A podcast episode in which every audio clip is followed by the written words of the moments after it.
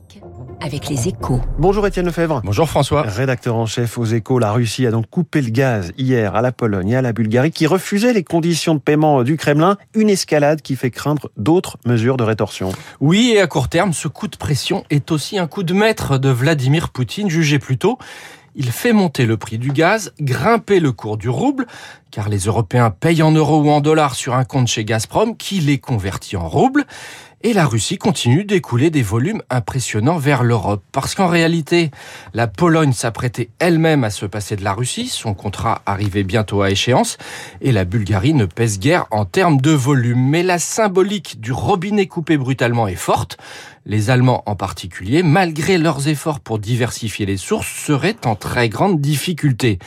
Bon, a priori, ce n'est pas l'objectif du Kremlin, qui a toujours besoin de vendre son gaz à l'Europe l'alternative de la Chine ou de l'Inde étant matériellement impossible, faute de gazoducs suffisants. Hum, ça c'est donc pour le court terme, mais à long terme, est-ce une si bonne opération pour Vladimir Poutine? Alors non, parce qu'il est en train de scier doucement la branche sur laquelle il est assis. Les Européens, chaque jour qui passe, reconstituent leur stock de gaz pour l'hiver prochain et avancent sur les projets de GNL venant des États-Unis notamment.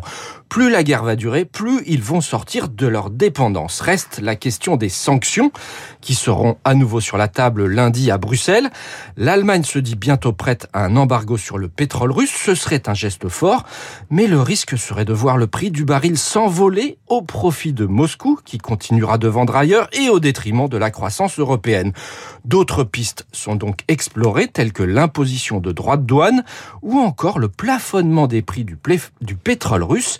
Mais pour cela, il faudrait trouver un accord au niveau du G7 dont la prochaine réunion se tiendra mi-mai. Euh, Étienne Lefebvre, merci beaucoup. La une de votre journal, hein. l'escalade de Poutine, la fermeté de l'Europe sur le gaz. Et puis, j'en parlais il y a un instant, l'emploi des cadres qui reste à un niveau record. Merci Étienne, il est 7h13.